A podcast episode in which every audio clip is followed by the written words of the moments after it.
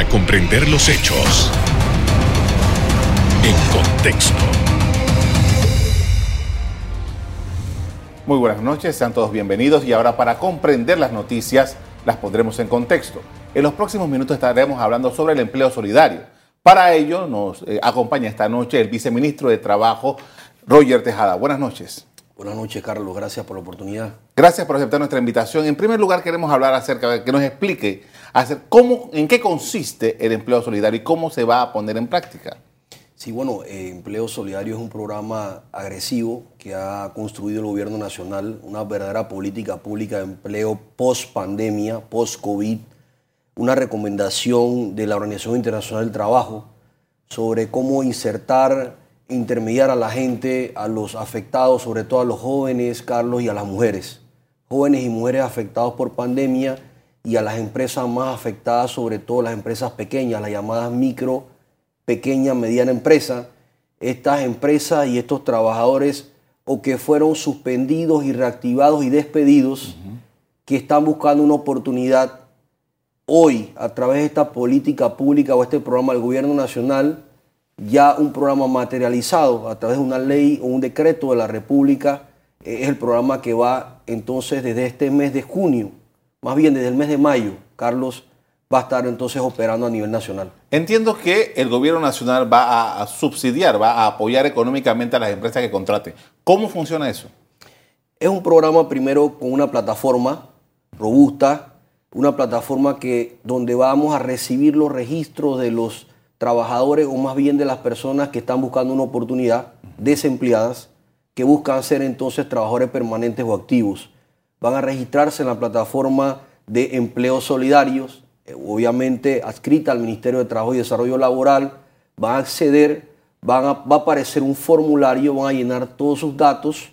La empresa también va a encontrar una sección para ellos registrarse, aquellas empresas interesadas en ofrecer una vacante una posición, una oportunidad y nosotros vamos a conectar, a intermediar entre esa empresa que va a generar la oportunidad y el trabajador o la persona más bien, el joven, mujer, pero es un programa abierto a toda la población, pero afectada por pandemia que está buscando esa oportunidad.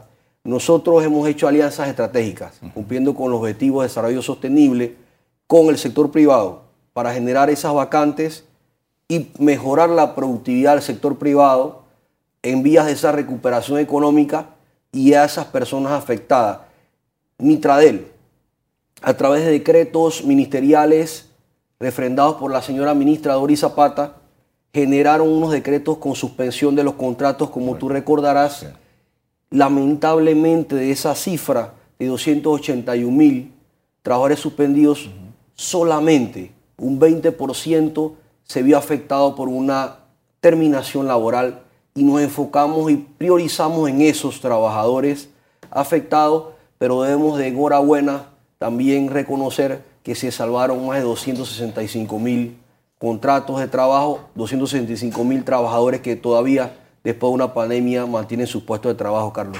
Usted, antes de que empezáramos eh, el programa, estaba hablando de que estaban ya buscando la partida para hacer esto. Quería la, explicación de cómo el gobierno va a intervenir económicamente para que se dé la contratación y el pago a, esto, a este personal. La semana pasada en el Consejo de Gabinete, la ministra Doris Zapata presenta ante el equipo del Consejo, ante el presidente, vicepresidente, el programa. Es aprobado con muy buenos ojos por el Consejo de Gabinete de manera unánime. Luego ahí al día siguiente Inmediatamente se firma el convenio entre el Ministerio de Desarrollo Social, que lideriza el esfuerzo del empleo solidario, o el más bien el programa Plan Panamá Solidario, que es el programa insignia del gobierno nacional, además de otros programas importantes como el de vacunación y otros. Pero este programa Plan Solidario, dentro de él se crea el programa empleo solidario y hemos firmado entonces el convenio Mides-Mitradel. Con este convenio firmado, el convenio no hace otra cosa que establecer son los traslados y el presupuesto. Ahora, con, esta, con este convenio por refrendar por Contraloría, vamos a poder entonces generar los traslados eh, en las próximas semanas. Va a depender obviamente de la gestión y el trámite y entonces generar los primeros beneficiarios. El plan piloto está compuesto de mil jóvenes como plan piloto de arranque para el mes de mayo, donde obviamente vamos a poder ir enseñando, midiendo, acompañando eh, a esos primeros insertados. Nosotros estamos seguros, Carlos, que con este programa, con esta política pública de empleo, número uno del gobierno, hemos tenido programas interesantes del Ministerio de Trabajo, pero esto es una política del gobierno nacional frente a la situación del desempleo que ha ido disminuyendo, que valga la redundancia, de un 18.5% a un 11.3% aproximadamente, pero la estrategia con esta política pública y con la inversión pública extranjera es llegar a un 9%, con una proyección, hay que trabajar en base a la data, a la estadística y medir lo que estamos haciendo para constatar que es efectivo el programa. ¿no? Ahora, e, este programa, usted dice, es un plan piloto. Quiero, quiere, quiere decir que esto no solamente va a abarcar el año 2022, sino que se espera que en el año 2023 también haya algo de esto. Mira, el ministro de Economía y Finanzas en el Consejo de Gabinete y de parte del presidente de la República, fuera de él, nos han sido claros en indicar que este programa va a ayudar definitivamente a la gente que lo necesita.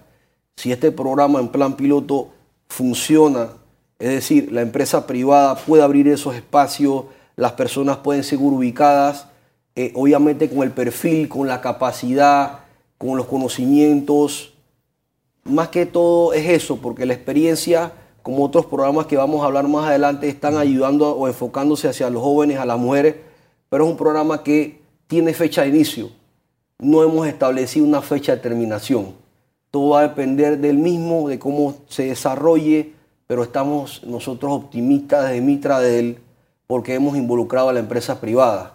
Y obviamente los sindicatos de trabajadores están habidos de que el mismo empiece a operar porque se ven muchas oportunidades en el mismo. Es un incentivo económico de oxígeno a las planillas de las empresas, 900 balboas que daría el gobierno, no como subsidio, es un incentivo a la contratación porque la persona va a entrar a la empresa, a la planilla, y de allí lo que se espera es que la empresa pueda contratar mediante este programa, luego determinado el subsidio del gobierno, o lo que debe ser el incentivo, que es el término correcto, una contratación permanente o definida hacia ese trabajador. Estamos hablando de 900 dólares de incentivo por persona. Correcto, por persona. Nosotros hemos estimado en base a lo que vemos en la región o en Europa, en programas muy parecidos, donde se dan 600, 700 dólares de incentivos. Panamá ha tomado el reto de lanzar este programa, pero con un fondo importante, con un presupuesto de 900 dólares por persona, que es por encima de la media de los programas de otros países, porque creemos que este programa va realmente a poder ayudar a la reactivación y recuperación económica que necesita el país. Ahora, en el mercado, 900 dólares por mes ya estamos hablando de un empleo con algo de, capacitación, estamos hablando de un empleo con, algo de incluso muchas licenciaturas, ganan hasta menos que eso. ¿Cómo se va a distribuir eso? Nosotros vamos a hacer una transferencia única, nos está ayudando la Autoridad de Innovación Gubernamental con todas las plataformas tecnológicas. Recuerden que se ha desarrollado el gobierno eh, lo que es el Vale Digital, que ha ayudado a llegar a la gente, a más de 500 mil panameños eh, en los momentos de pandemia a través de la cédula de identidad personal. Un poco se va a utilizar la tecnología parecida a la del Vale Digital y ahora obviamente en combinación con la empresa, que es la que le paga el salario al trabajador sin que el gobierno pueda verse como un empleador más. Esta estrategia no es una estrategia novedosa que ha lanzado Panamá por primera vez. Es un componente que ha resultado en otros países y Panamá adopta esta idea, esta iniciativa, por lo cual sabemos que debe ser un éxito, Carlos. Con esto vamos a hacer una primera pausa para comerciales. A regreso seguimos hablando sobre temas laborales con el viceministro de Trabajo. Ya regresamos.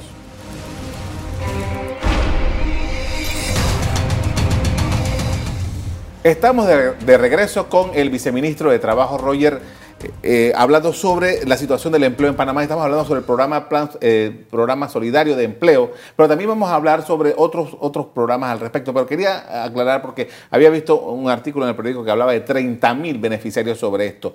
Esa es la proyección. ¿Cómo, ¿Cómo se va a distribuir esto? Mira, nosotros en reuniones que sostuvimos el año pasado con la empresa privada, eh, de alguna manera la comisión tripartita que se dio en el 2020, cuando inició la pandemia, generamos una mesa, un espacio para promover una ley que fue la que genera las suspensiones y algunas otras herramientas. Luego de ahí se dio una mesa sobre recuperación económica, donde se generaron 41 propuestas. Siempre la empresa privada habló de la necesidad de tener un programa que pudiera abarcar 30 mil empleos. Que ellos tenían proyecciones de que el mercado laboral panameño a nivel nacional podría generar de 20 mil a 30 mil puestos con una recuperación. Tomando en consideración esa proyección de la empresa privada, nosotros nos hemos puesto esa, esa meta como proyección, ese número como proyección. Pero hemos sido bastante conservadores porque dependemos del mercado laboral, de los movimientos que se den, pero con un plan piloto de mil. Ojalá podamos tener y llegar a esos 30 mil este año. Entiendo que aparte de, la ayuda que, está dando el gobierno, también necesitan dinero para los gastos operativos de todo esto que usted nos ha explicado esta noche. Efectivamente, el plan Panamá Solidario eh, nos va a ayudar a poder tratar, eh, obviamente, los espacios administrativos, el personal, porque requiere un acompañamiento de ver si, obviamente, los pagos se realicen de manera puntual a la persona que esté en el programa que la empresa genere ese acompañamiento. Es un programa que requiere un monitoreo, pero algo muy importante que debo yo recalcarte, esto no es para todo mundo. Es un programa, vuelvo y repito, para las microempresas afectadas.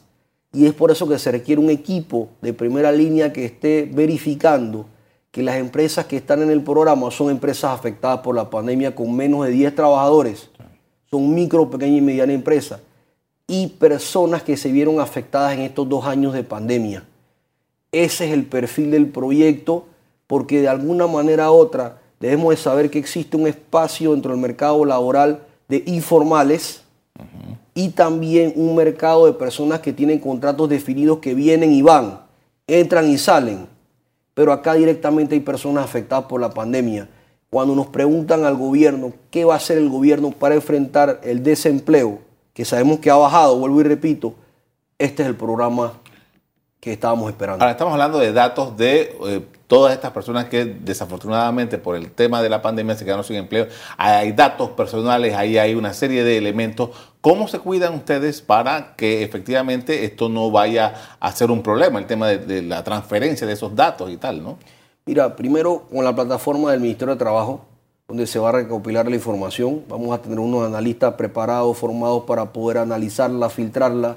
Y de parte de la Autoridad de Innovación Gubernamental, que están preparados en tema de protección de datos y que de igual manera ya tiene la experiencia con la transferencia de, de los 120 balboas a los panameños a través ahora de un mecanismo que se llama Cédula D, que es la plataforma que vamos a utilizar con eh, lo que es Panamá Digital, que es una plataforma aliada de nosotros de la Autoridad de Innovación Gubernamental para proteger los datos y que de todas maneras vamos a tener presencialmente en el Ministerio de Trabajo, en la sede central y en cada regional, un equipo que va a tener físicamente también a las empresas y a las personas que estén buscando una oportunidad para registrar allí entonces los datos y el formulario, levantar la información, tratar de ser accesible. Hay que ser accesible porque no todos tienen un computador, no todos pueden llenar el formulario allí sino que también vamos a tener un equipo que va a estar preparado para atender y recibir a la gente. ¿Se tiene calculado cuándo se va a abrir este compás para que las personas se puedan inscribir?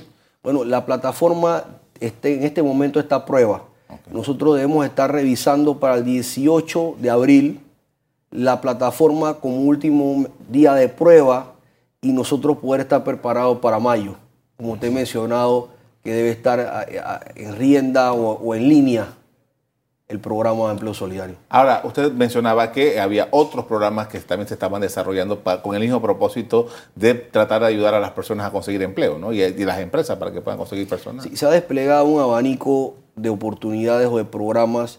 El Ministerio de Trabajo es un ente que intermedia laboralmente, no abre vacantes o no las crea, pero hay un programa interesante que se llama Empleabilidad Comunitaria, que fue lanzado el año pasado por la ministra específicamente en septiembre donde cada proyecto que se haga del gobierno nacional en una comunidad, un puente, una acera, eh, de alguna manera una rehabilitación de una vía, todos esos programas que se hagan normalmente del Ministerio de Obras Públicas, una organización con el Plan Progreso del Ministerio de Vivienda, Todos estos programas tienen un componente de capital humano importante con empresas subcontratadas o capital privado, donde nosotros hacemos cumplir un artículo establecido en el Código de Trabajo, donde debe haber un porcentaje de las personas que, laboran en la, que trabajan en la comunidad donde se hace el proyecto, laboren en el proyecto. Nosotros hemos hecho valer este artículo, solamente este mes hemos registrado a mil personas, hemos insertado a mil panameños y panameñas en estos proyectos gracias a esa alianza entre todos los ministerios, Meduca, MOP, MIBI, CONADES, IDAN, una cantidad importante de instituciones nos hemos unido para poder producir fuentes de empleo o, intermediar. Este programa solamente el año pasado registró 4.000 inserciones desde su inicio. Es un programa importante porque de alguna manera u otra, cuando ven que hacen un puente, vas a encontrar a gente vecina del puente o residentes alrededor del puente que están trabajando en su propio proyecto. Eso anima, motiva y además que ayuda a generar ingresos, a mover la economía dentro del área del proyecto, ventas de comida y algunas otras cosas interesantes. Otro proyecto también, además de empleabilidad comunitaria, que es el nombre de este programa que ha sido muy exitoso, que ha lanzado este gobierno, esta administración, es el programa también del presidente de la República, el programa Aprender Haciendo. Es un programa de mi primer empleo.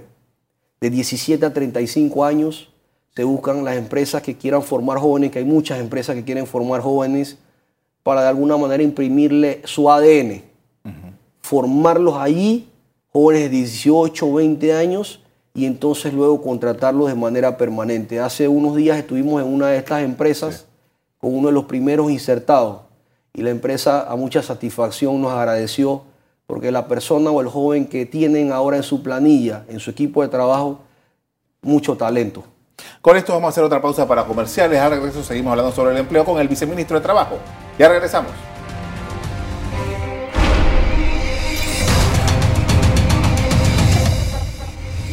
Estamos de regreso con el viceministro de Trabajo, Roger Tejada, hablando sobre el empleo. Y muchas personas, eh, el Ministerio de Trabajo es un, es un, usted lo acaba de decir, un intermediador entre las relaciones laborales. Pero mucha gente cuando hay un problema de desempleo le pregunta al Ministerio de Trabajo. Pero el Ministerio de Trabajo no es un agente creador de empleo. Eh, eh, eh, sin embargo, siempre se le reclama. Ahora bien, usted lo, acaba de decir, teníamos un 18.5% de desempleo en el año 2020, el año pasado 11.3%. Usted habla de las proyecciones que tenemos de este año. tenemos un problema de empleo fuerte en Panamá, creo que habla por 417 mil personas. Y usted mencionó también el tema de que es necesaria la inversión privada usted es miembro del gobierno, ¿cómo va esa parte? Porque justamente es la empresa privada la que está en capacidad de darle empleo a estas personas. Sí, mira, efectivamente eh, la informalidad y el tema del desempleo llegó a estar en 400, 415 mil en un momento y ha venido en disminución, que eso de alguna manera nos da un aliento importante o nos vislumbra cómo va esa recuperación. Se habla de que Panamá va hacia un crecimiento de 9% anual, eh, después entonces el próximo año a 5% y se indicó que debíamos estar en diciembre un 14% de crecimiento bruto para este año y para el próximo año seguimos mejorando y eso repercute o impacta en el empleo. Nosotros, los informales, en estos momentos están por encima de 600 mil panameños en la informalidad. Son números que estamos trabajando con la AMPIME, que es la que tiene la competencia para ver el tema de los emprendedores informales. Ahora, nosotros a pesar de esto, se nos habla del rol del Ministerio de Trabajo, un rol de inserción, pero también hemos estado trabajando con el Ministerio de Comercio e Industrias el tema de la inversión extranjera, como por medio de las empresas multinacionales, las llamadas empresas SEM y las empresas EMA, que son las empresas manufactureras. Ambas están cobijadas en una ley debidamente reguladas. Ahora Mitradel ha hecho una actividad importante o reuniones importantes con las empresas multinacionales registradas en Panamá, quiénes son, dónde están, cuántos trabajadores tienen, quiénes necesitan, qué personal adicional necesitan, y también con las empresas EMA. ¿Qué está haciendo Mitradel? Viene la inversión extranjera, estamos aprobando estas empresas que requieren un procedimiento para aprobación y estamos aprobando mensualmente una cantidad importante de empresas que están viniendo. Hace poco acabamos de aprobar empresas vinculadas al servicio de atención al cliente, por ejemplo, que requieren jóvenes con conocimiento y manejo perfecto del idioma inglés. Nosotros ahora vamos a entrar a formar a jóvenes con el INADE y el ITSE, porque es una cantidad importante de jóvenes que necesitan. Dicen que no hay muchos jóvenes preparados con el inglés que ellos están necesitando, con el nivel. Vamos a preparar a los jóvenes para que los jóvenes puedan entonces acceder a estas oportunidades. Hay que conectar la inversión extranjera, es decir, las empresas interesadas que están llegando a Panamá y que cuenten con el personal preparado para las necesidades o aspiraciones que ellos buscan. Esa es la clave.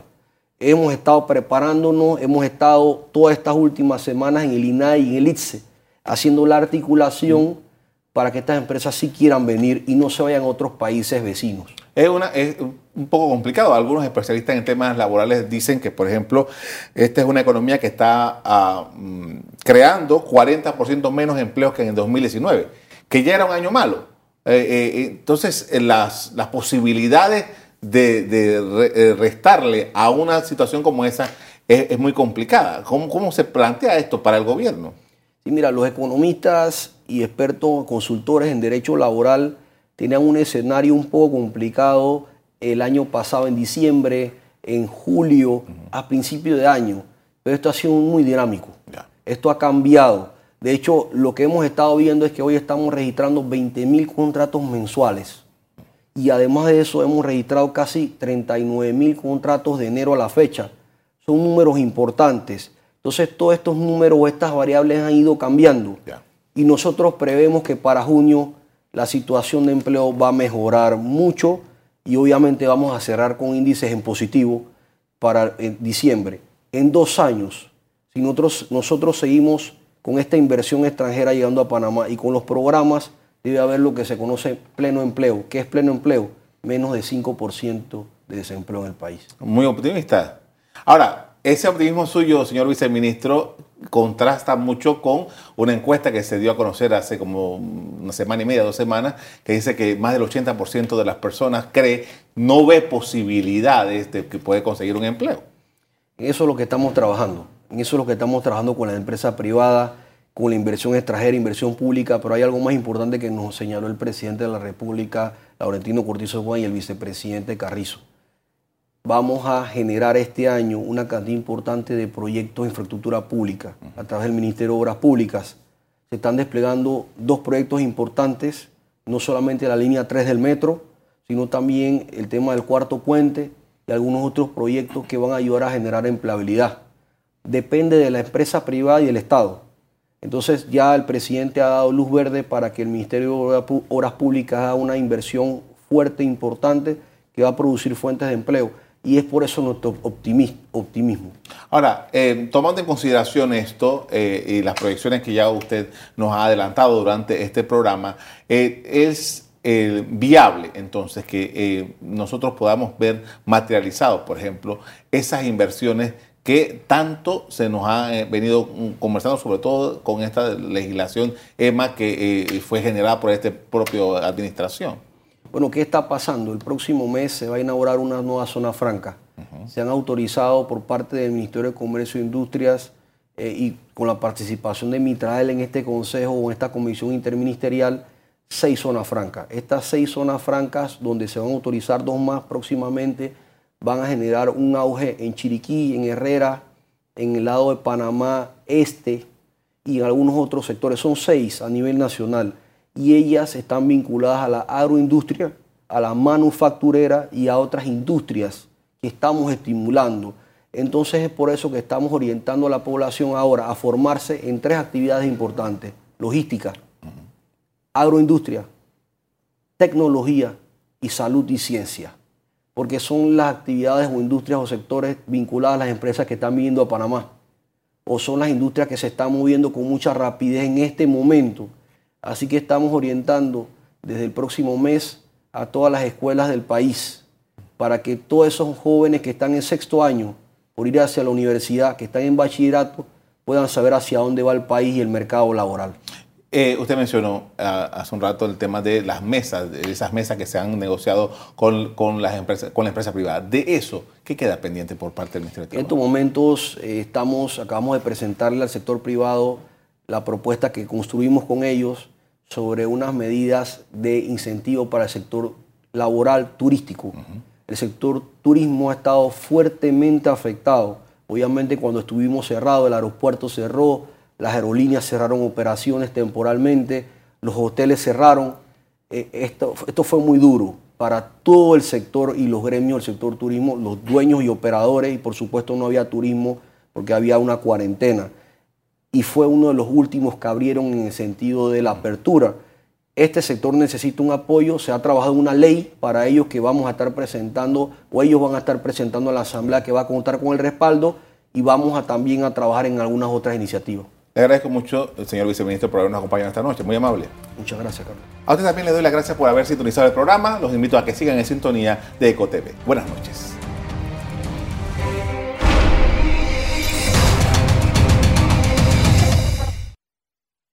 Revive este programa entrando al canal 1 de BOD de Tigo.